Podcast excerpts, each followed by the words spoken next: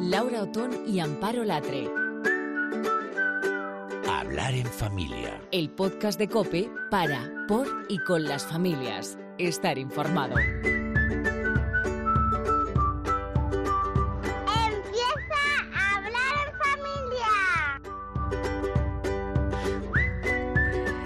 Pues así es, aquí empieza a hablar en familia. ¿Qué tal? ¿Cómo estás? Bueno, yo no sé tú, pero yo lo que percibo es que estamos todos un poco cansados. ¿Qué tal, Amparo? ¿Cómo ¿Qué estás tal? tú? ¿Estás cansada? Mm, Como poco. Como poco, ¿no? Yo la verdad que cuando hago así el sondeo de padres, profesores, pues estamos con esa frase, oye, no sé qué les pasa, deben estar cansados, deben estar cansadas, pero, pero es que estamos todos cansados. Yo creo que queda por delante un mes de clases, empezamos a ver de lejos las vacaciones y el que más y el que menos, pues empieza a hacer planes según sus intereses. Y vamos a hablar de todo esto hoy en Hablar en Familia porque venimos con un programa pues repleto de viajes, eh, cuentacuentos, vamos a hablar de hogar, vamos a hablar de redes sociales y de un montón de cosas más. En este podcast, Laura, tenemos nueva entrega de Cuéntame un cuento. Le hemos pedido a nuestro compañero Ángel Espósito que se meta de lleno en uno de esos cuentos que una vez descubiertos no podemos parar de recomendarlo y que nos cuente cómo es su vida como padre, cómo utiliza la narración con sus hijos y conocer un poco más de esa faceta de su vida que no siempre tiene cabida en su programa de radio. Y oye, incluso a nosotras, ¿verdad? Que le conocemos de ahí, de, de, bueno, pues de trabajar con él, pues nos ha sorprendido algunas cosas que nos, que nos ha contado, como dice, sobre familia, sobre paternidad, sobre métodos educativos. Hemos elegido un cuento que se titula El cocodrilo y que forma parte del libro de una cesta de cerezas de Alba Castelví. Eh, estamos encantadas de que Ángel esté hoy aquí.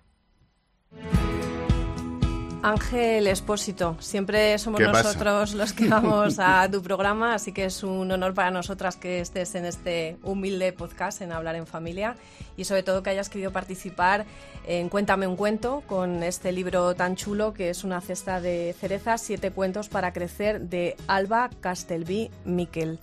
Eh, ¿Qué son los cuentos para ti, Ángel? ¿Qué aportan a la educación de, tus hijos? Imagino que las metáforas, imagino que los sueños. Yo, mis padres, pues por circunstancias de la vida, nunca fueron de contarnos cuentos. Entre otras cosas porque él no estaba nunca en casa, ¿no? Y siempre estaba trabajando y mi madre bastante tenía con los tres. Pero yo creo que es un poco jugar con la imaginación. A mí el teatro me gustó mucho de niño y en el fondo los cuentos para los chavales es meterles la imaginación, los personajes y, y el pensar que eres tú el que está viviendo la escena, la cesta de cerezas o la libreta, ¿no? Por lo tanto, imaginación y metáforas.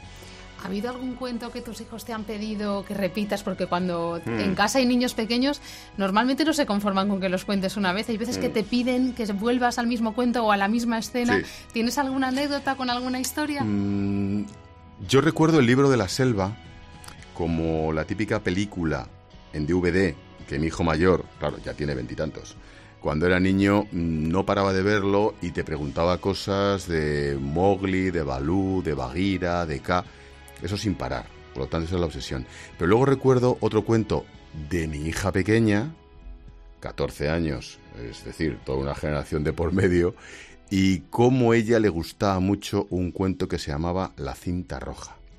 Y la cinta roja era una niña adoptada que como tenía una cinta que le unía siempre a su país de origen. Y eso a la chavala de pequeña se le quedó, porque fue una manera de cómo le explicamos que ella efectivamente venía de China.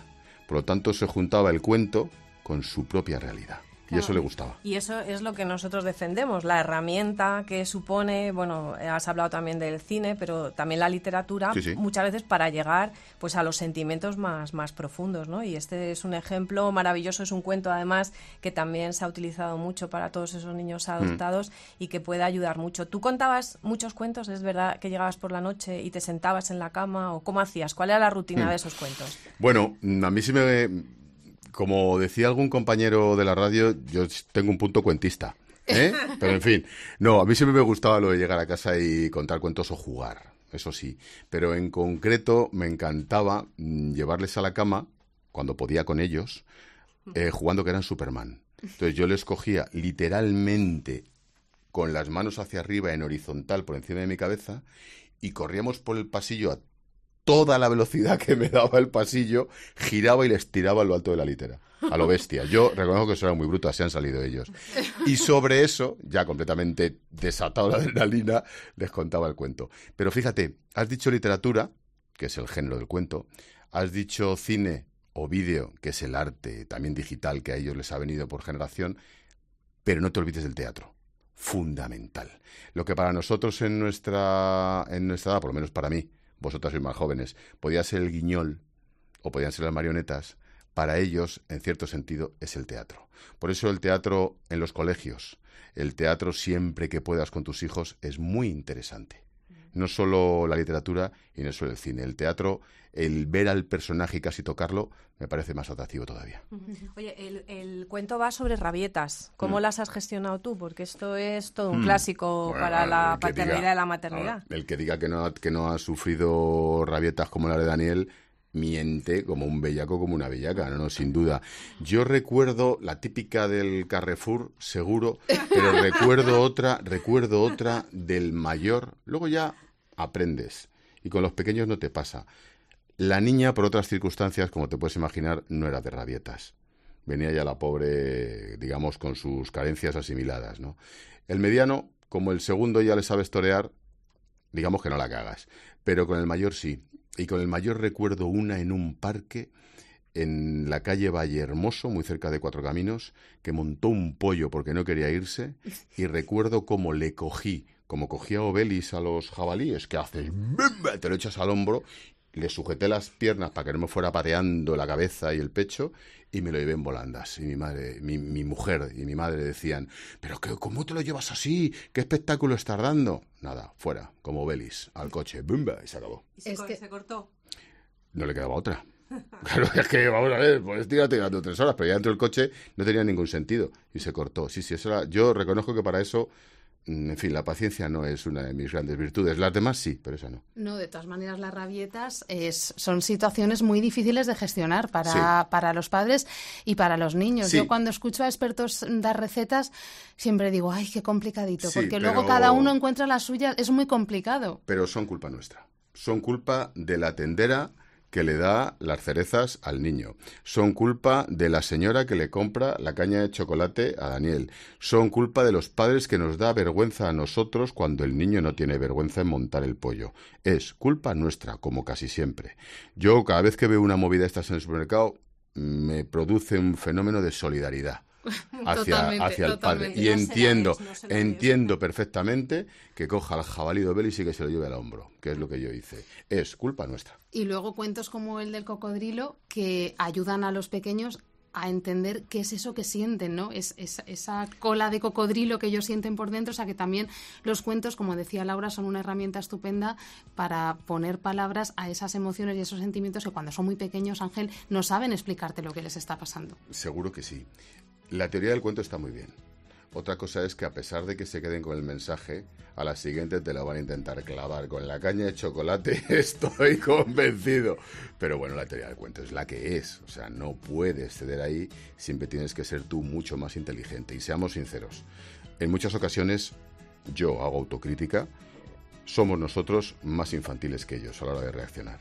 Y nosotros somos los adultos y somos los que tenemos que aplicar esa supuesta superioridad o inteligencia para las situaciones de crisis. Para prevenirlas, para cortarlas. Los nervios, efectivamente, los nervios y las histerias. Y ellos saben explotarlas como nadie. Totalmente. Te digo lo de antes, la culpa es nuestra.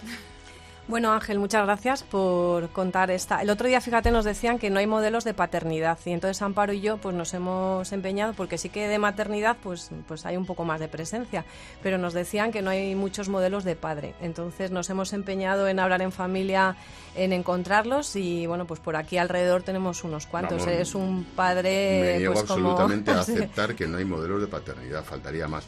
Fíjate, mm, aparte de que, en fin, te lo creeréis, o- os lo creeréis o no, pero por lo que nos conocemos tampoco te extrañará.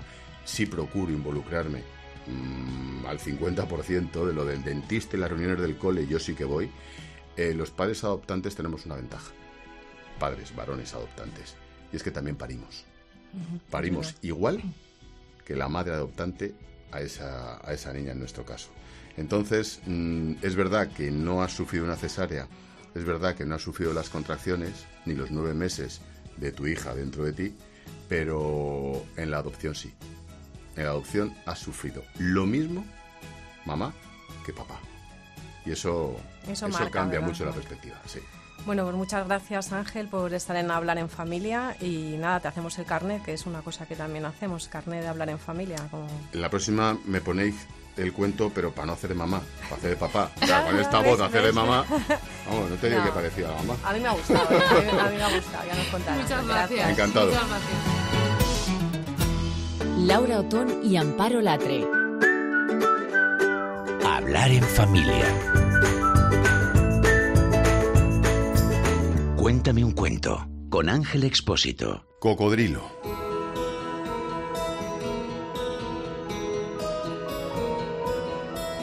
Daniel a veces parece un cocodrilo. Un día estaba con su madre en el súper, mientras ella buscaba aceitunas en bote y paquetes de macarrones. Daniel vio en un estante unas cajas de galletas con forma de cohete. Mamá, quiero esas galletas, dijo Daniel. Su madre les echó una ojeada, miró a Daniel y respondió, no nos convienen. Al niño las palabras de su madre le sentaron como un jarro de agua fría, así que insistió. ¿Y por qué no? Ella le dijo, porque son caras y poco saludables. Entonces Daniel sintió como si una cola de cocodrilo se desperezase dentro de él y sin pensárselo dos veces, se puso a gritar desesperado. Pues yo quiero esas galletas. Y lo repitió así una y otra vez. Su madre no tenía ninguna intención de comprárselas, pero Daniel se comportaba como un auténtico cocodrilo, tumbado en el suelo. No dejaba de exigir las galletas. Lo hacía muy, pero que muy enrabietado. Tanto que los que pasaban por su lado se lo quedaban mirando, como si estuvieran delante de un animal salvaje y furioso. Su madre estaba tan avergonzada que acabó comprando el paquete de galletas.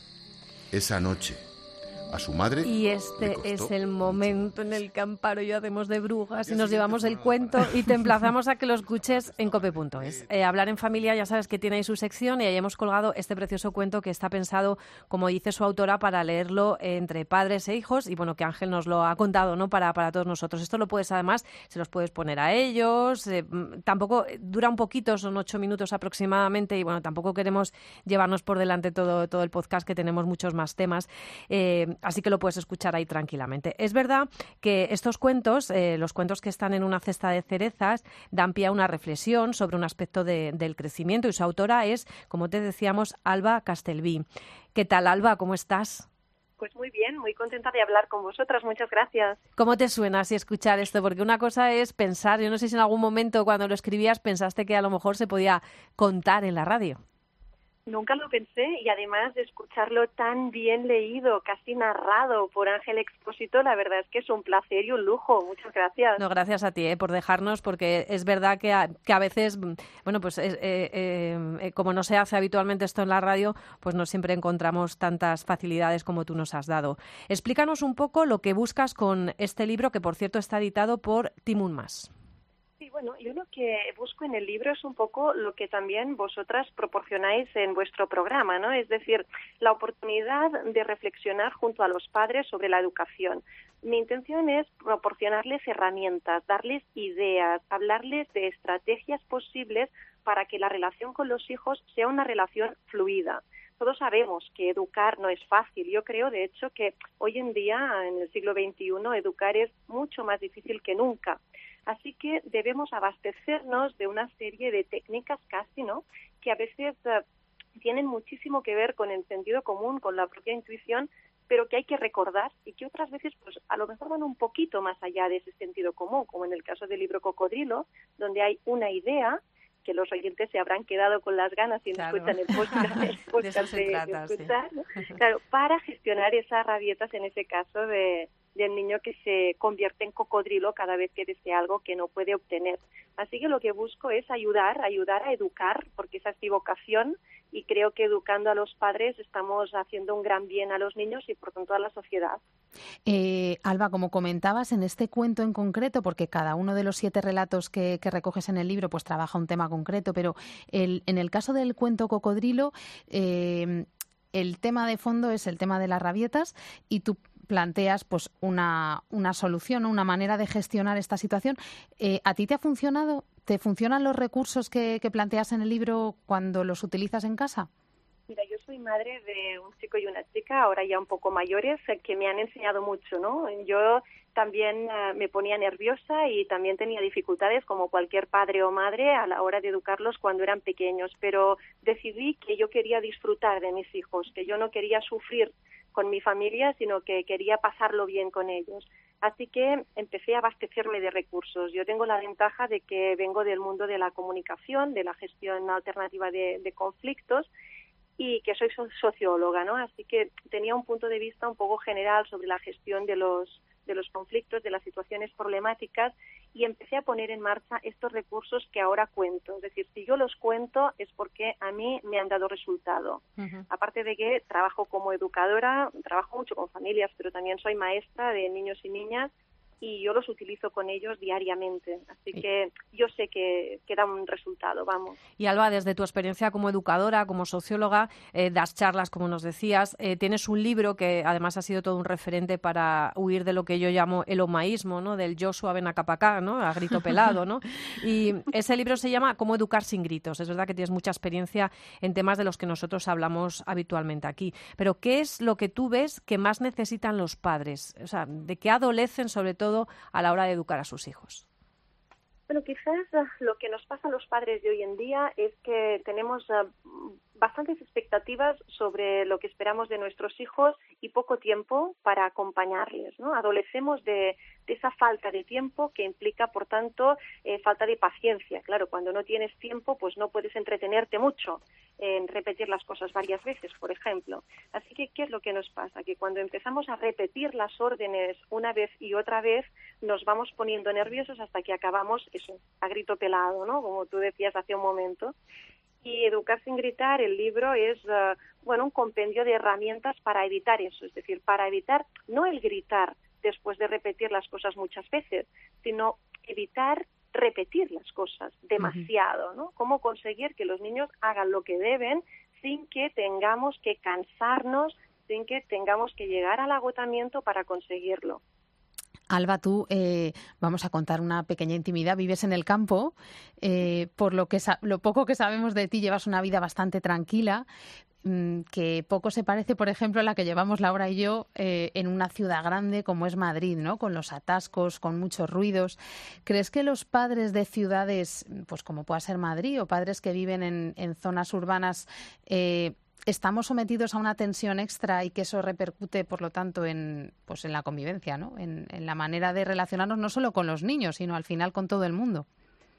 Estamos sometidos a una gran tensión y más viviendo en las ciudades. Entonces hay que encontrar fórmulas para llegar a casa más o menos tranquilos y es muy difícil. Yo comprendo muy bien a padres como Ángel Expósito, ¿no? Cuando contaba sus propias anécdotas, comprendo perfectamente que llegar a casa cuando tú vienes con la tensión de todo el día, con múltiples encargos por terminar de resolver y te encuentras, yo que sé, con una bolsa de deporte que está eh, en medio de tu camino, cuando alguien tendría que haberla dejado en su sitio, pues ah, te haga estallar.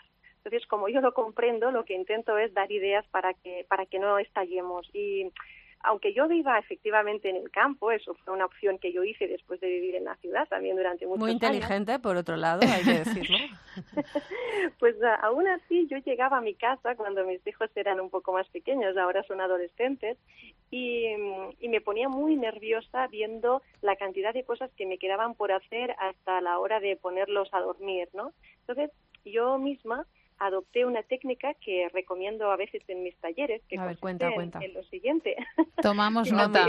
Estamos, con, el, con, el, boli en la mano las dos, Alba. bien, pues apunten, apunten. De hecho, es algo muy sencillo, pero que es cierto que requiere un punto de autodisciplina, ¿no? Y se trata de lo siguiente. Antes de llegar a casa, vamos a apoyar nuestra espalda en la pared y vamos a esperar que transcurran dos minutos en nuestro reloj. Vamos a esperar esos dos minutos antes de poner la llave en la puerta para abrir y empezar a relacionarnos en familia. Vamos a esperar esos dos minutos cronometrados porque esos dos minutos nos dan un espacio de paréntesis Es decir, nos permiten dejar atrás aquello de lo que venimos para luego integrarnos en el lugar donde llegamos. Esos dos minutos de apoyando, apoyando la espalda contra la pared, por decirlo de una forma muy gráfica, nos permiten relajarnos, nos permiten que haya un espacio entre una actividad y la siguiente. Y cuando entramos en casa, entramos distintos, porque hemos podido respirar hondo, aunque sean siete u ocho veces, preferentemente no miremos el móvil mientras estamos esperando que transcurran esos dos minutos y cuando nos encontremos con esa bolsa de deporte, por ejemplo, en medio del paso, seguramente no vamos a reaccionar igual que si cuando entramos en casa venimos con la inercia de todas las presiones que cargamos sobre la espalda y que se nos han ido acumulando durante el día.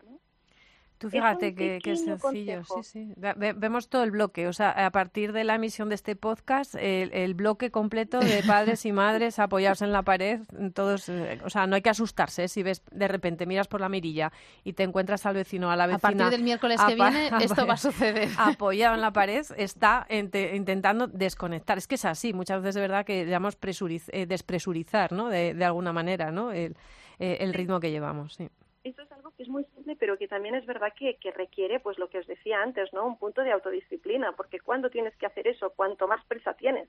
Es decir, en el momento en que lo que quieres es llegar ya para solucionar una serie de cosas que están pendientes en tu casa. Sí, pero a veces ir un poquito más despacio implica también ganar tiempo. Alba, seguro que hay gente que está escuchando que esto le ha sabido a poco y que quiere saber más de ti, contactar contigo, leer tus libros. Mm, ¿Cómo, cómo contactar contigo? ¿Dónde se dirigen? Bueno, pues pueden ver mi página web que es albacastelvi.com www.albacastelvi con L y con V.com y ahí pueden ver cuáles son más mis actividades y pueden contactar directamente conmigo a través del, correo electrónico que van a encontrar. Yo normalmente trabajo eh, haciendo asesoramiento para familias a nivel particular, pero también doy talleres para padres y madres en asociaciones de familias, escuelas, etcétera. Así que encantada de, de conocerles personalmente y poderles ayudar en lo que pueda. Bueno, pues además, Alba, vamos a abusar de tu generosidad y yo creo que vamos a seguir llamándote de vez en cuando para hablar de otros temas. Es verdad que nos ha encantado una cesta de cerezas. Hay que decir que nos lo recomendó en su momento Beatriz Millán, que es nuestra colaboradora de libros, y, lo trajo aquí como una de las recomendaciones y a raíz de, de ahí, pues lo hemos incluso testado. Lo hemos testado en casa y ha tenido mucho éxito. sí, nos enamoró y por eso queríamos que estuviera ese cuento de Una cesta de cerezas, El cocodrilo, de Alba Castelví, en Cuéntame un cuento en Hablar en Familia en cope.es. Muchísimas gracias, Alba, y nos seguimos escuchando, ¿eh? Gracias, Amparo y Laura. Hasta la próxima. Un beso. Un beso.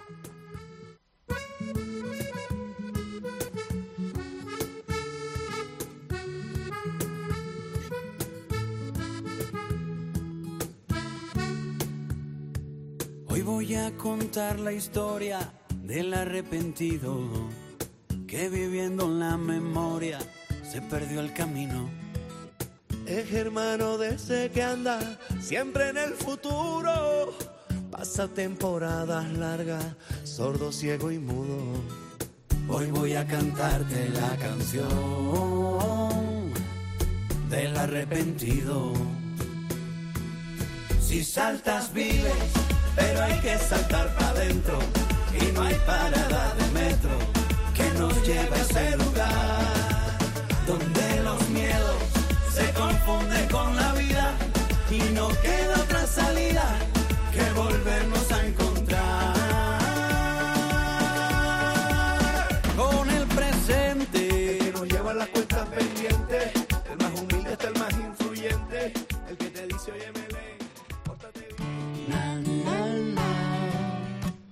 Laura Otón y Amparo Latre. Hablar en familia.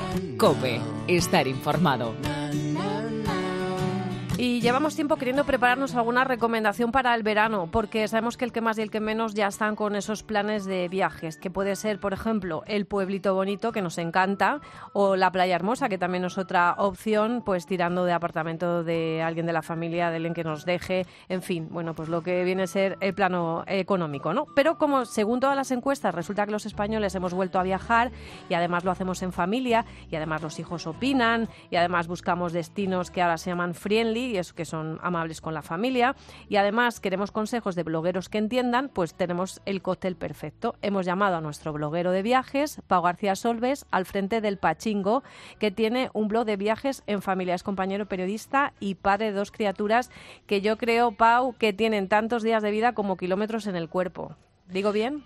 Sí, más o menos, ¿no? Porque desde que desde que casi han nacido me los me los he llevado conmigo de viaje o y con mi mujer, ¿no? Eh, lo de viajar en familia en nuestra casa no es no es una opción, sino es casi una una obligación y un placer, por supuesto. Oye, porque el pachinko, nunca te he preguntado, ¿por qué se llama el pachinko el blog? Bueno, viene, viene de, de, otras historias, ¿no? El pachinko es, es, es, un juego japonés eh, y bueno, cuando en, en, internet no estaba tan de moda eso de, de enseñar de los selfies y enseñar la cara, pues bueno, yo tenía una foto en la que no se me veía muy bien jugando a un pachinko en Kioto y a raíz de esta tontería pues vino vino vino mi historia no que ahora es, ahora es ahora es mi marca no y, y, bueno por lo que tengo entendido hace poco han abierto un, en Santander un, edificio muy grande que le han puesto el mismo nombre ¿no? ¿no? lo tenías tú registrado en exclusiva no para no. estos vaya perdido la oportunidad. en el centro botín así que te, tendré que ir a visitarlo.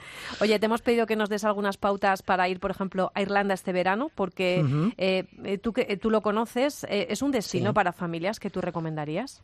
Sí, sí, es, es, un destino que además conozco bastante bien porque he estado, he estado tres veces y, y bueno, yo eh, tenemos una especie de, normas o, de, o, de, manías, no sé cómo decirlo, en casa, ¿no? Y, y, una de ellas es que cuando, cuando hace calor nos gusta ir donde, donde las temperaturas son un poco más suaves. Es una buena y, norma. Y, en, y claro, Irlanda la cumple perfectamente. Y la otra sería que no nos gusta que los viajes sean 100% pensados en, en los peques, ¿no? Porque sí, una de las cosas más, más interesantes de, de viajar es siempre que, que aprendan otras, otras realidades, ¿no? Y que, y que bueno, que, que, que, aprendan un poco cómo son otras culturas diferentes a la suya, ¿no? Y, y bueno, Irlanda tiene, tiene una, una cultura muy, muy interesante y, aparte, bueno, tiene muchas muchas facilidades para los que viajamos con niños, ¿no? Así que antes de meternos un poco en detalle, la respuesta es sí, ¿no? Es un es un destino ideal para, para viajar en familias y, sobre todo ahora en verano, ¿no? Pau, como decías, antes de meternos en detalle, si te parece, vamos a explicar eh, por qué Laura y yo hemos pensado en, en Irlanda como destino para el verano. Resulta que entre el 21 y el 26 de agosto se va a celebrar en Dublín el Encuentro Mundial de las Familias al que va a asistir el Papa Francisco. Son mm. muchas diócesis de España las que van a participar en este foro, representantes de, pues de parroquias, de movimientos que trabajan con la familia, que se van a desplazar hasta allí para participar en, este encuentro que tiene una parte formativa, pero también una parte lúdica y de convivencia, eh, con agenda muy interesante para los, los pequeños también. Entonces nos parecía que puede ser un buen momento para plantearse eh, ir a Irlanda y por eso queremos que nos, pues eso, que nos detalles un poquito eh, todas esas cosas interesantes que la gente puede encontrar en el país verde. Sí, bueno, la, la, isla Esmeralda, ¿no? Sí. Es, es bueno, es un, es un país fascinante, ¿no? Donde donde ha habido grandes, grandes historias y todavía esas leyendas ¿no? Eh, que, que, muchas veces nos ayudan a, que los niños se, se involucren más en, en, lo que es el destino. ¿no?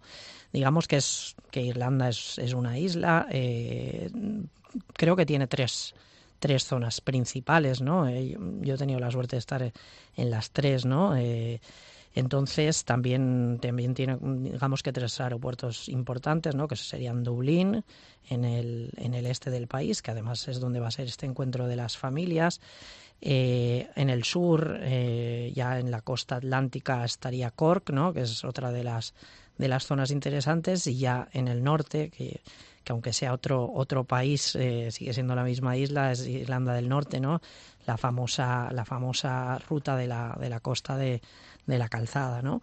Las tres son, son muy interesantes y además, eh, independientemente de que aterricemos en cualquiera de estos de estos tres aeropuertos, luego mm, no es una isla con unas dimensiones eh, extremas, ¿no? Así que si, si nos da por, al, por alquilar un coche, pues podemos, podemos en pocos días quizás conocer todo, todo el país, ¿no? Incluso cruzarlo, ¿no? Una opción podría ser, por ejemplo, entrar por un aeropuerto, eh, como Escort, por ejemplo, como decías, ¿no? Y llegar a hasta incluso- Dublín, ¿no? O sí, al revés, o gente a que o al revés. claro, que comience en Dublín a lo mejor este este viaje porque quieran estar ahí en el encuentro de las familias y luego diga, pues aprovecho y ah, lo hago lo que dices tú, o bien para arriba o bien para abajo. Sí, es, es muy fácil moverse. Hombre, lo único que tiene esto es que ya sabes que si alquilas Ya. el coche en un aeropuerto, luego lo devuelves en otro, pues in- incrementa un poco el, Mira, lo eso que es es bueno el- saberlo, yo no lo sabía. Mira, el bueno presupuesto familiar, ¿no? Sí, bueno, estas cosas eh, siempre, siempre ayudan un pelín. Pero vaya, lo normal sería entrar por, por Dublín, ¿no? Lo que, la zona que, que se denomina el ancestral este, este de Irlanda. Y bueno, supongo que la mayoría de familias que vayan a este encuentro, pues también aterrizarán aterrizarán en Dublín, ¿no? La propia ciudad es, es muy interesante porque además ha, ha- ha cambiado mucho en, en los últimos años. Irlanda tradicionalmente ha sido un, un país eh, con problemas eh, económicos, ¿no? Y, y, bueno, a raíz de, de un- de unos temas fiscales, la mayoría de grandes empresas se han, se han trasladado a esta zona y bueno, eso ha, ha- ha dado otra vida ¿no? a, a lo que es Irlanda y ahora eh, en ese sentido es un país muy, muy vivo. ¿no? Tenemos en, en la propia Dubl- en Dublín ¿no? zonas o, o- o experiencias interesantes para los peques como puede ser Dublinia, ¿no? que es una especie de, de museo que cuenta la historia medieval y, y vikinga, ¿no? que también ha habido vikingos en esta zona de- del Atlántico. Eh, tenemos los, los museos nacionales de Dublín, el, el Phoenix Park, ¿no? Mm, y es una ciudad suficientemente viva, además de, capital del país, con, con muchísima, muchísima, muchísimas cosas para, para hacer y para ver, ¿no? A partir de ahí, mm, después de disfrutar quizás un, par de días de, de la ciudad, podemos ir hacia, hacia otras zonas, ¿no? Eh, si decidimos ir hacia el norte, un poco lo, lo que decíamos, ¿no? La, la espectacular eh, costa de la, de la calzada del gigante, eh, bueno, que para mí es una de las maravillas naturales más, Todo el mundo habla muy bien de ella. Yo esa parte no la conozco. Yo Es- conozco el bueno, sur y Dublín, pero, pero esa parte no la conozco. Y todo el mundo habla eh, como una experiencia vital casi, ¿no? ¿Por qué? Por, por dos cosas. Primero, porque es, es algo único, ¿no? Digamos que, que la formación de, de la piedra basáltica ha, ha- logrado unas formaciones eh, que son muy, muy curiosas, ¿no? Eh, digamos, para mí es única en el mundo, ¿no? Porque es como como muchos pilares hexagonales que salen, salen de- del, del suelo y es, es una visión realmente espectacular, mm, especialmente si tienes la suerte de que encima, encima te haga sol, ¿no? Y luego tiene la parte, la parte del mito, ¿no? Eh, bueno, si se le llama la, la calzada del gigante es porque se cuenta una leyenda, ¿no? De, de una competición entre dos gigantes, uno irlandés y uno escocés, que, que bueno, una especie de, de pugna, ¿no? Eh, con sus grandes con sus grandes patas fueron los que, lo que los que cincelaron esta, esta famosa calzada, ¿no? Ahí puedes introducir un poco a los peques en todas estas leyendas, también eh, hay una zona que se llama el Sendero de los Goblins, ¿no? Que, que- que, bueno, que contándoles todas estas pequeñas anécdotas, pues los puedes introducir más en el, en el viaje y que disfruten más, ¿no? Cerquita también hay otro, otro, otro lugar interesante, que es el famoso puente de Carri Carret, ¿no? Que es, que es un puente con, con cuerdas, ¿no? Con lo cual le das un puntito de, de aventura, de intriga, ¿no? Que eso también le suele, le suele gustar a los peques, ¿no? Y bueno, mm, después de haber estado en Dublín y en, y en este norte, en Belfast, que también hay un, un museo muy interesante sobre, eh, del Titanic, ya sabemos que, Sí. que Belfast fue una de las últimas ciudades donde, donde estuvo este, este enorme barco y también puede ser eh, interesante que los niños conozcan, conozcan este, este, este, este granito, ¿no?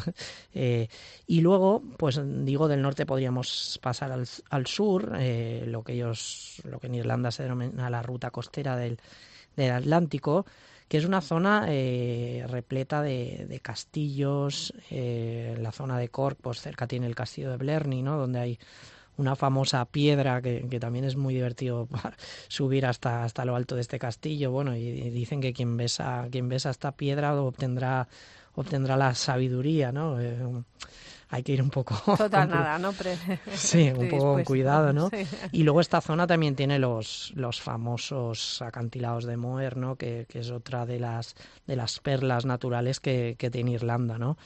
Mm, Además, mm, aparte de, de que tiene mucha, mucha naturaleza, mucha leyenda, mucho, mucho castillo, ¿no? Es un destino que, que, bueno, que pensando ya en el bolsillo, no es, no es digamos, de los más caros de, de Europa, ni mucho menos. Y luego a la hora de, de alojarnos, pues eh, están los famosos bed and breakfast eh, irlandeses, ¿no? Que son Para son- familias es ideal. Exacto, para familias viene muy bien. eh, suele ser gente acostumbrada a coger viajeros, con lo cual te, te trata muy bien. eh, a la hora del famoso bed and breakfast, ¿no? El breakfast eh, suele ser de estos que, que resucitas a- resucitan a un muerto, A ¿no? Son, muertos. son, son Los desayunos. famosos estos, ¿no? Que es- Sí, es de sí. esa zona también, ¿no? Eh, Sí, Escocia, las eh, beans Irlanda. y los huevos, todo eso. ¿no? Exacto. Sí, todo, ¿no? En- desayunan todo. Entonces, bueno, yo creo que puede, puede ser un destino muy interesante para, para, ponerse, para ponerse fuerte, respirar aire puro y, bueno, cambiar un poco de, de aires y, y tener esta parte esta parte cultural que yo considero tan tan interesante cuando viajamos con peques, ¿no?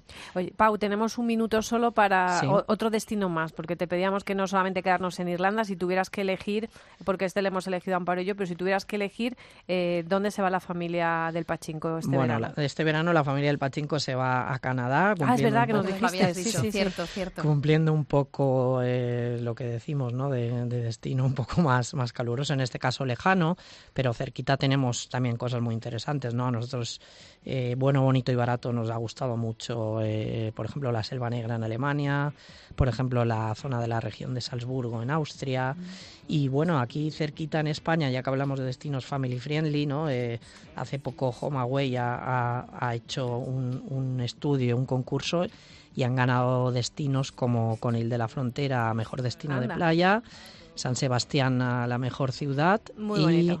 Tomamos nota.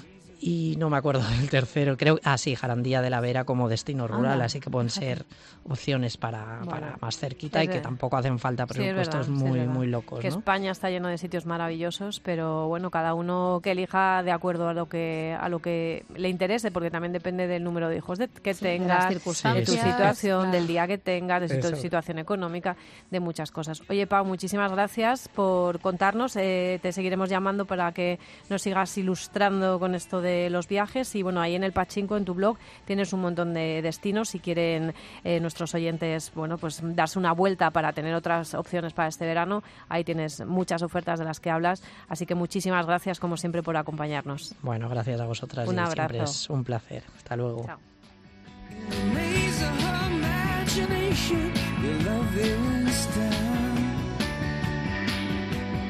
Even if that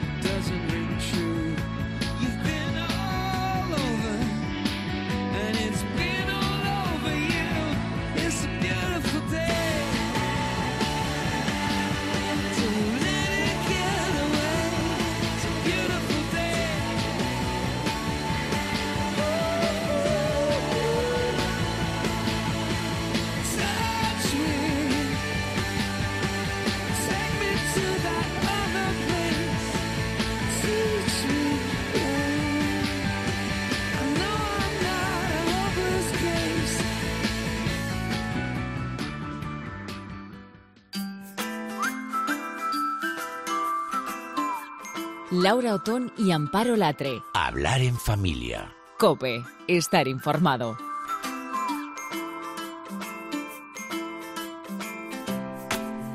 Bueno, los que nos seguís ya lo sabéis, aquí hablamos mucho de familia, pero hoy quere- queremos darle vueltas al concepto de hogar. Nos hemos ido a la RAE y nos dice que hogar es, por una parte, domicilio habitual de una persona y en el que se desarrolla su vida privada o familiar. Por otra parte, ambiente familiar que se desarrolla en la vivienda habitual. Laura, ¿qué te parece? Pues que sí, que esa es una definición muy clara que yo no, por supuesto, no voy a poner eh, ponerme en contra de, de la RAE, pero la verdad que lo que nos hemos parado un poco a pensar es lo importante que es que ese hogar funcione bien, ¿no, Amparo? Desde luego, porque todo el mundo se empeña en profesionalizarlo todo, pero en el hogar eh, pocas veces pensamos en esta clave, ¿no? Y yo la verdad es que si pienso, eh, si pienso en hogar, pienso en lo que hay dentro. Un hogar sería pues donde estás tú, donde están ellos, y esto quizás es una forma un tanto poética de decirlo, muy como de canción, ¿no? De letra de canción. Pero lo que tenemos claro es que queremos profundizar más eh, en este concepto, en qué es el hogar, qué significa, cómo hacer bien las cosas. Y por eso le hemos pedido a quien más sabe de esto que nos explique pues un poco más. La Fundación Home Renaissance, no sé si lo he dicho bien, ahora me van a decir, trabaja precisamente en el hogar de manera interdisciplinar y lo hace a nivel internacional. Ángela de Miguel, ¿qué tal? ¿Cómo estás? Hola, muy bien. Muchísimas gracias por invitarme y por dejar que en estos micrófonos también suene Home Renaissance Foundation, ¿no? que estemos aquí presentes. Bueno, ¿y qué es? ¿Qué es esta fundación? ¿Qué es exactamente? Cuéntanos. Pues mira, eh, HRF, en realidad, si empezamos por, por sus siglas, que es como familiarmente y como es de forma sencilla nombramos Home Renaissance Foundation, es Home eh, eh, hogar, no house, que sería casa, y renaissance, que es eh, renacimiento. ¿no? Entonces, como fundación lo que queremos es una revolución social en relación al hogar. Queremos que la gente sea consciente del trabajo que requiere hacer hogar y lo valoren en su justa medida. Entonces, bueno, como think tank internacional además y situados en Londres, aunque tenemos directores por todas partes, eh, nos gustaría de alguna manera generar contenido y ser un laboratorio de ideas, lanzar eh, mensajes a la sociedad para que el concepto del hogar esté presente y no se nos olvide. Qué bonito, revolución social ¿eh? desde el hogar, me renacimiento. sí, sí, sí. Oye, y la, primera, la primera pregunta, ¿qué entendemos por hogar? ¿no? Que decíamos Amparo y yo cuando empezábamos a preparar el tema, pues habrá que empezar por preguntarnos qué es el hogar. Sí, y de hecho, bueno, habéis dado la definición de la RAE. Lo que pasa es que una definición única de hogar es muy difícil de dar por varios motivos. En primer lugar, porque tendríamos que ver en qué lugar estamos, en qué lugar del mundo nos encontramos, porque hay diferencias entre unos países y otros. Luego también eh, la situación social en la que te encuentres también cambia mucho las tendencias sociales. Y luego estamos hablando de, de que el hogar lo forman personas y las personas somos maravillosas y capaces de hacer muchas cosas y entonces estar bajo una definición no es fácil. Entonces, por definir algo y por responder a, vuestra pregunta desde Home Renaissance Foundation, nosotros tratamos de decir que el hogar es ese proyecto que lo forman un grupo de personas y que tratan de, y tienen un propósito común. Y que ese propósito común tendría que ser, lo ideal sería que fuese el amor. Entonces, si el amor es el propósito común de todas esas personas que, viven juntas, em, el, objetivo, el objetivo normalmente se cumple. Imaginaos ¿no? un lugar, o vamos a decir un hogar, para ver si cumple o no las características, en, las que, en, en ese hogar en el que cada uno va a su bola, ¿no? en el que cada uno eh, tiene sus objetivos individuales. Eso más bien sería un, lugar, no sé, un piso de estudiantes. O, Mi madre siempre dice la pensión del peine. Mi madre siempre decía eso. Esto parece la pensión del peine. Esas grandes frases, esas grandes frases. El momento en el que los miembros del hogar se dan cuenta de que el objetivo común es, eh, vamos, lo comparten todos y normalmente está basado en el amor, entonces realmente tienes un hogar. Surgirán problemas, pero eh, todos pelearán por ese objetivo común. Entonces esa podría ser una definición. Eh, Ángela, para estos objetivos tan interesantes ¿no? y tan, tan sugerentes de los que estás hablando, ¿qué, qué cosas hace la Fundación? Claro, y además... ¿Cómo se concreta eso que nos sí, estás Sí, además es que nos resultará bien un reto a nosotras poder explicarlo, ¿no? Nosotros, por definir, o sea, porque sea muy sencillo y que la gente que nos escuche lo entienda, Home Renaissance Foundation tiene una, una pata teórica y una pata totalmente práctica. Entonces, la teórica es nosotros tenemos que diagnosticar qué pasa en la sociedad. Y para el, para el diagnóstico necesitamos eh, investigadores y nosotros además nos aproximamos siempre a, la, academia, a los académicos, para que investiguen eh, desde distintas perspectivas qué pasa en los hogares. Y una vez que tenemos el diagnóstico, proponemos soluciones. Pero sin, diagnóstico no es posible. Entonces, la manera académica o teórica de trabajar es investigando informes, investigaciones, eh, resultados, congresos, simposiums, reuniones con expertos. Esas son esas son nuestras actividades teóricas. Pero luego, claro, decimos, ahora ya tenemos el diagnóstico, sabemos qué es el, cuál es el problema en los hogares o algunos de los problemas.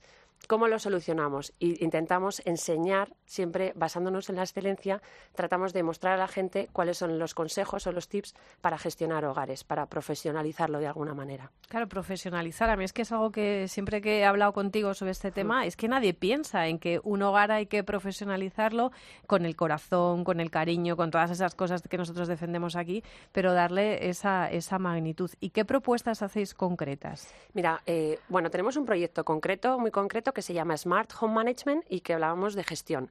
Porque nos gusta, eh, en Home Renaissance Foundation nos gusta tratar de comparar el hogar desde, o sea, con, con la distancia, ¿eh? pero tratar de compararlo con la empresa. Porque uno se prepara en la vida, eh, nosotras mismas aquí estudiamos una carrera para eh, gestionar una empresa de comunicación o hacer algo dentro del periodismo. Hay quien se prepara para gestionar empresas, para gestionar el ámbito del sector farmacéutico, elige la industria que quieras. Pero ¿y quién se prepara para gestionar hogares? Es que hasta la fecha no hay nadie que te, que te, que te marque las pautas si no es en casa, ¿no? Es en casa donde lo has visto.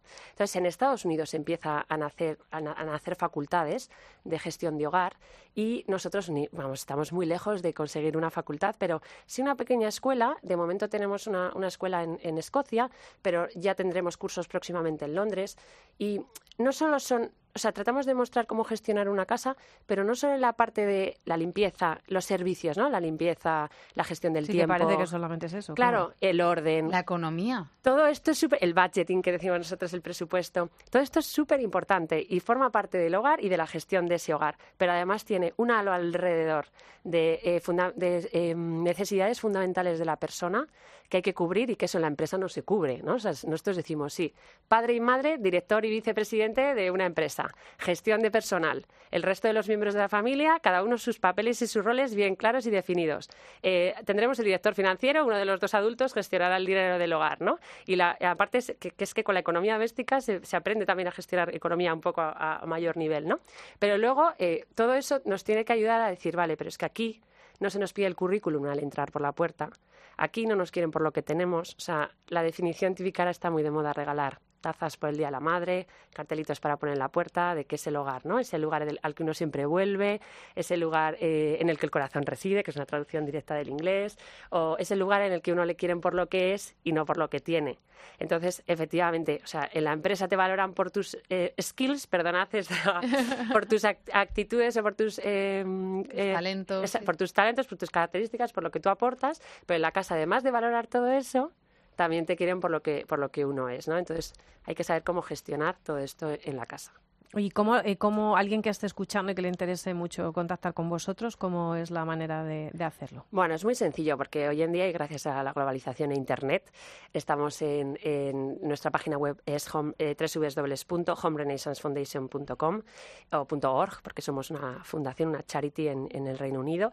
Eh, tenemos redes sociales, estamos en Twitter y en Facebook, es HRF London o Home Renaissance Foundation y ahora a partir de esta semana que viene, a partir del lunes, comenzaremos esa pata práctica, que es el proyecto Smart, lo empezaremos a, soltar por dosis en Instagram, puesto que es una red social a la que hay que subirse, es, una ola brutal. Hay, mucha, mucho hogar, hay mucha madre, mucho padre, mucha familia. hay mucho buen ejemplo y, queremos unirnos a esos súper buenos ejemplos que hay en las redes sociales y ser también, pues, aportar esa parte, ¿no? Esa parte de formación y de excelencia. Sí, sobre todo porque, mira, yo esta semana me hubiera despedido a mí misma de mi hogar.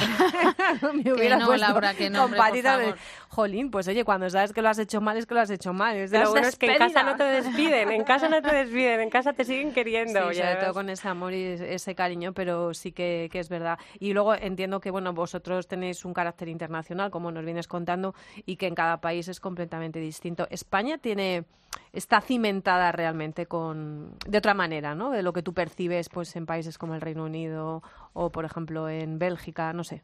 Sí, eh, a ver, eh, bueno, yo soy española, entonces obviamente... muy em, española, hay que decirlo. Ángela es muy española. Y llevo... Eh, hay que decirlo, es de La Rioja, ¿sí? riojana completamente. Y siempre hablo de España y de nuestras ventajas y de lo bien que aquí se vive y de, lo, y de la fuerza que tiene la familia en este país.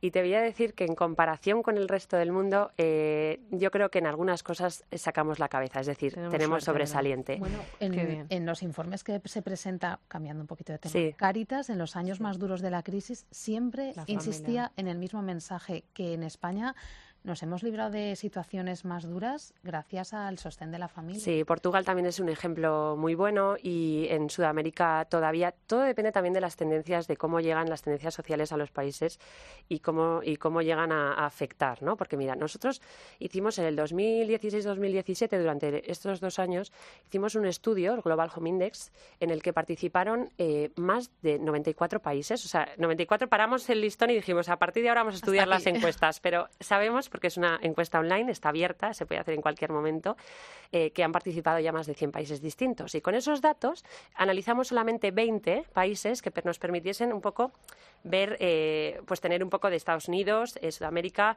tener en Europa bastante representación, Australia, bueno, teníamos un poco un, conjunto de, países, ¿no? Y en este informe que hemos presentado en cantidad de lugares, la ONU nos pidió que lo, que lo presentáramos y que les contáramos allí. En este informe se ven las diferencias, ¿no? Entonces, por contar algunos datos así más graciosos o, más curiosos. Em, Kenia, Brasil, Filipinas o Estados Unidos son países en los que se valora muchísimo el trabajo que requiere hacer hogar. Es más, ellos piensan que, que, la- que un miembro de la familia, sea el padre o la madre, debería dejar de trabajar durante el tiempo en que los hijos reclamen o necesiten que haya una persona en casa.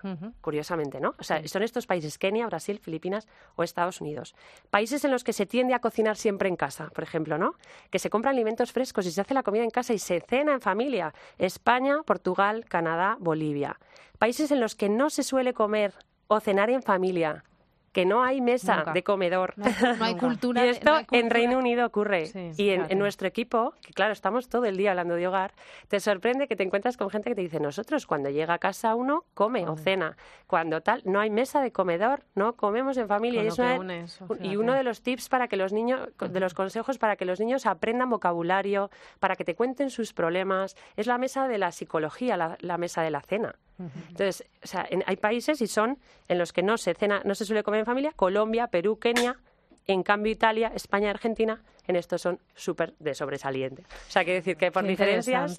Bueno, yo creo que, Ángela, tienes que hablar más de esto, ¿verdad? Amparo? Y que vamos a estar muy pendientes del Sí, Instagram y de todo lo que vayáis contando en redes. Esto también es un pequeño hogar, hablar en familia, Claro que así sí. que te hemos abierto las puertas para que vengas otras veces y nos cuentes pues, pues todas las conclusiones, que nos llames, que de repente mm, ha pasado algo que tiene que saber el mundo y sobre todo eh, compartir también experiencias, lo que estamos diciendo, ¿no? Cómo se vive en otros países y, y cómo se construye, porque el hogar también es construir familia y bueno, pues en muchos países la familia está un poco amenazada, ¿no? Tú lo, Sí. no sé si lo percibes Bueno, así. este es, el, el- este es el motivo y son las alertas que en el 2006 hacen que nazca Icharef. O sea, hay una serie de alertas, aquí la chuleta, para que hay un incremento de desórdenes mentales en los niños por, por eh, familias rotas. En el momento en que hay un divorcio que hay uno cada 33 segundos, es una familia rota, es una familia en la que los niños ya no se desarrollan igual. Entonces, esto, esto, bueno, incremento de malnutrición, no solo en niños, sino en adultos y mayores. Incremento del tiempo que pasan los niños solos ante la televisión o ante las cientos de pantallas que tenemos ahora, solos, sin que nadie esté pendiente. No, puedes tener tu rato de, de silencio y de, de- de relax ante la televisión, pero que haya alguien sabiendo lo que estás viendo, o por lo menos, vamos, en función de tu edad, ¿no? Pues sí, la verdad que es tan importante tener ese, ese hogar cimentado y construido. Así que, Ángela de Miguel, de la Fundación Home Renaissance, vamos a hablar más, ¿eh? Así que... Encantada. eh, cuando quieras nos llamas y que tengo cosas que contaros. Y aquí tienes la puerta abierta. Muchísimas gracias. Que el Gracias. hogar tiene que estar en las ondas y la gente tiene que hablar de hogar. Muy bien, muchas gracias, Ángela. Wanna come home.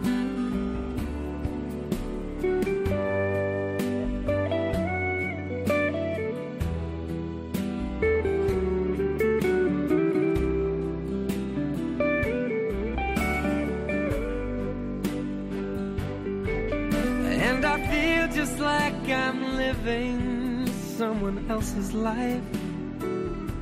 It's like I just stepped outside when everything was going right. And I know just why you could not come along with me.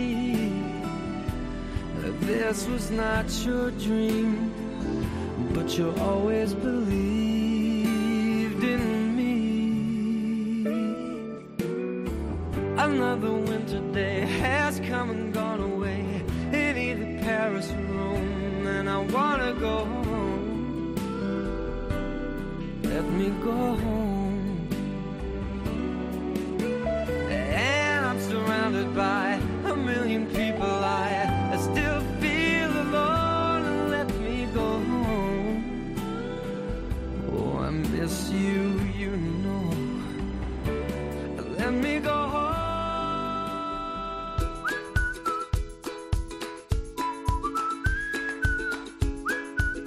Laura Otón y Amparo Latre. Hablar en familia. Cope, estar informado. No hay tema que no me guste, ¿eh? no hay tema que no me dé pena cortar a la persona que está hablando. Es que es tremendo, es que Bueno. queremos seguir aprendiendo y todo el mundo que viene aquí trae cosas tan interesantes. Y luego lo que acaba de contar Ángela es que me parece muy novedoso, ¿no? ¿No te Sí. parece? Porque hay temas de educación que no sé, hablas mucho a lo mejor con amigos y tal, pero esto que ha comentado ella que una fundación se dedique, no sé, me ha parecido muy A estudiar, eh, o sea, a investigar y, y a partir, y de, a ahí de ahí buscar dar sí, soluciones. Bueno, ¿no? y, y hacer análisis, pues eso, comparando distintos países, en fin, nada. Ángela hay que volverla a traer. Por supuesto es que opinión. sí. Y pendientes de las redes sociales, esas redes sociales que siempre, cada semana, nos trae Sofía Gonzalo. ¿Qué, ¿Qué tal? ¿Cómo estás? Ese lado bonito de las redes Sí, sociales. sí. Antes de empezar, me ha gustado mucho cuando Ángela de Miguel hablaba de la familia como una empresa. Y es que a mí mi hijo me llama capitana. Digo, mira, se lo voy a decir, jefa capitana. Bueno, pues mira, si tienes Instagram y estás metido en Instagram o en Twitter o en Facebook en estos momentos, pues te voy a pedir que busques a Conrado Agrela. Él es el presidente, el fundador de la Fundación Madrina. Eh, mucha gente lo conoce. Es una fundación pues que ayuda a esas mamás eh, que sean pues que tienen pocos recursos, también esas mujeres embarazadas que dicen, oye, pues es que yo eh, quiero tener a ese niño. Bueno, pues desde la Fundación Madrina se les acoge, se les ayuda a buscar trabajo. hay hogares Madrina para que tengan a sus niños. La verdad es que es una labor preciosa y me gusta el perfil de Conrado porque aúna dos cosas. Por una parte, él, su vida personal y también esas fotos de la Fundación Madrina, con lo cual personificas y ves quién hay detrás de ese enorme proyecto, un proyecto que él describe como un proyecto de amor. A mí me encanta. Me gusta muchísimo la gente que, que- se deja la piel, que pone empeño en los proyectos que hace y desde luego que Conrado es un ejemplo. Fijaos cómo me describe el paisaje humano eh, que al final es eh, las diferentes fotos que cuelga en Instagram. Pues cuando veo una escena, eh, voy a la guardería y de pronto, uy, esto, vuelvo otra vez al despacho, cojo el móvil y, y saco fotos o saco de las mamis o, o eh, saco una foto, porque hay una belleza tan grande, o sea, hay, hay un paisaje humano tan bello, que a veces el paisaje humano que se ve en la fundación es tan bello que puede ganar a cualquier paisaje natural que hubiera en el mundo. Entonces eso yo creo que es digno de ver ese paisaje humano. Ese paisaje humano son pues fotos, por ejemplo, de esas mamás embarazadas, de esos niños pequeñitos, pues que a lo mejor en un momento determinado, pues la madre se encontró otra opción, lo tengo o no lo tengo porque no tengo recursos, optó por el sí, le ayudaron, ayudaron en la Fundación Madrina y ese niño vive. Es una preciosidad de perfil. los bautizos. Sí, los bautizos, es que ¿verdad? Estoy haciendo, bueno, hasta en el corpus, que lo sepáis, ¿eh? porque Sí, estoy haciendo sí, repaso también, y en el corpus. Y le he preguntado por ese empeño en cada madre que se acerca para que saque su niño adelante. La verdad es que la fotografía te demuestra que hay amor, que hay cariño, que hay acompañamiento, que hay compañía, que hay cercanía. Eh, lo que lo que no se puede ver no existe, lo que no se conoce no se ama. Por tanto, yo creo que para amar un proyecto, para amar a las madres y a los niños, eh, en este pequeño proyecto de amor que es amor a la infancia y a la maternidad, la clave es eh, pues pues eh, mostrarlo, no, enseñarlo, no.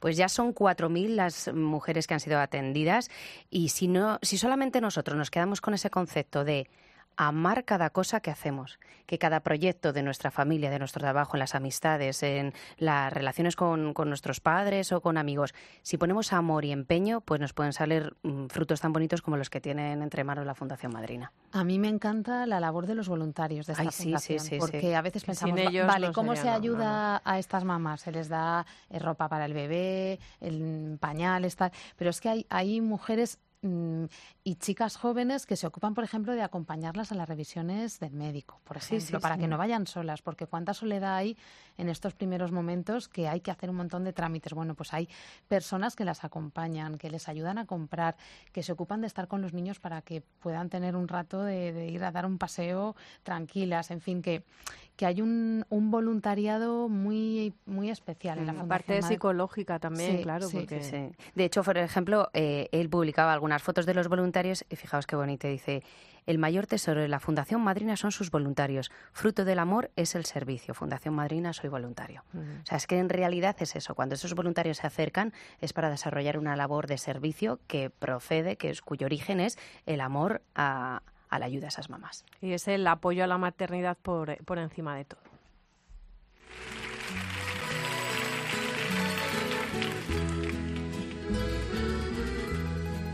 Ojalá que te vaya bonito. ojalá que se acaben tus penas, que te digan que yo ya no existo, que conozcas personas más buenas. Que te den lo que no supe darte, aunque yo te haya dado de todo, nunca más volveré a molestarte. Te adoré, te perdí, ya ni modo. Decía Rosana en, eh, en la capilla ardiente de María Dolores Pradera, eh, decía que mm, el cielo se ha quedado chiquito para tanta grandeza, ¿no? Y bueno, aquí estamos escuchando a dos grandes que están ya cantando, tocando y pasándolo bien en, en el cielo y es que el cielo se está llenando de mucha gente maravillosa. Me apetecía poner Claro esta que sí. canción que, que yo creo que también tiene un mensaje, bueno, pues positivo, ¿no? Que es lo que se trata. En mi familia ha sonado mucho, ¿eh? María Dolores Pradera. Bueno, Le yo creo que en las familias de escuchado, todo- le de hemos este escuchado país. muchísimo. Bueno, Laura, pues nos vamos un programa más con la sensación, como siempre, de haberte llenado los bolsillos de la familia, con los temas que a nosotros nos interesan y esperamos que te interesen también a ti. Recuerda que si quieres que contemos algo en especial o que te interesa algún tema que no hayamos tratado aún, solo tienes que escribirnos. El correo de Laura es lotón.cope.es y el mío alatre.cope.es. Proponnos lo que te, te- te interese especialmente. Comenzábamos instalados en la queja de lo duro que se nos está haciendo el final de curso. Como siempre, ¿eh, Laura, yo ya llevo años que el final de curso es muy achuchado. Ya, ya no recuerdo cuándo un final de curso no fue complicado, pero bueno, es lo que hay. Así que... Yo creo que no nos debemos ir así, Amparo, no sé, con, con la queja, ¿no? Por eso en este último hueco para reflexión, pues nos viene genial un libro que, por cierto, de esos que te caen, ¿no? De repente, un libro de Francisco Cerro que se llama De la queja al agradecimiento, que te lo aconsejo, y que nos hace pensar que seguro que tenemos muchos problemas o creemos tenerlos, pues en el trabajo, eh, lógicamente, y son problemas que repercuten en la familia. Pero mira, que aunque tengas mil razones, dice Cerro, para quejarte, ninguna de ellas te conduce a la felicidad. Los adolescentes, por ejemplo, se quejan mucho, doy fe de ello. Bueno, pues parece ser que la queja es un signo de inmadurez, también los adultos. Y dice Cerro que convertirnos eh, convertimos nuestra vida en una queja porque no somos capaces de enfrentarnos a la verdad de nuestra propia vida. No es malo quejarse, lógicamente, alguna vez, también es un desahogo, ¿no? De pasada, pero eso sí, no dejar que esa queja acampe en los rincones de tu corazón. Y hay una clave en la queja para dejar de proyectar ese mal rollo y es tan sencillo como convertir todo en agradecimiento, ¿no? En vez de buscar un ay, pues utilizar un gracias. Y el Papa Francisco, como siempre, nos da una clave. Se la da a los jóvenes en ese libro Dios es joven, pero es aplicable, yo creo, a todos. La vida es única e irrepetible por lo que es. Dios nos espera cada mañana cuando nos despertamos para entregarnos de nuevo este regalo. Pues bien, custodiémoslo con amor, amabilidad y naturalidad. Y para ayudarte, pues aquí estamos, hablar en familia.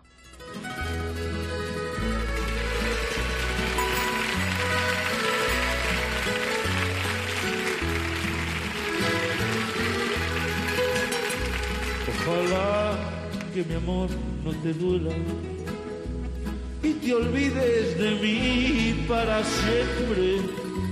Que se llenen de sangre tus venas y la vida te vista de suerte. Yo no sé si tu ausencia me mate, aunque ya tengo el pecho de acero, pero nadie me llame cobarde sin saber hasta dónde le quiero. Cuántas cosas quedaron prendidas hasta dentro del fondo de mi alma. cuántas luces dejaste encendidas. Yo no sé, yo no sé, yo no sé cómo voy a pagarla. Ojalá, ay, ojalá y que les vaya bonito.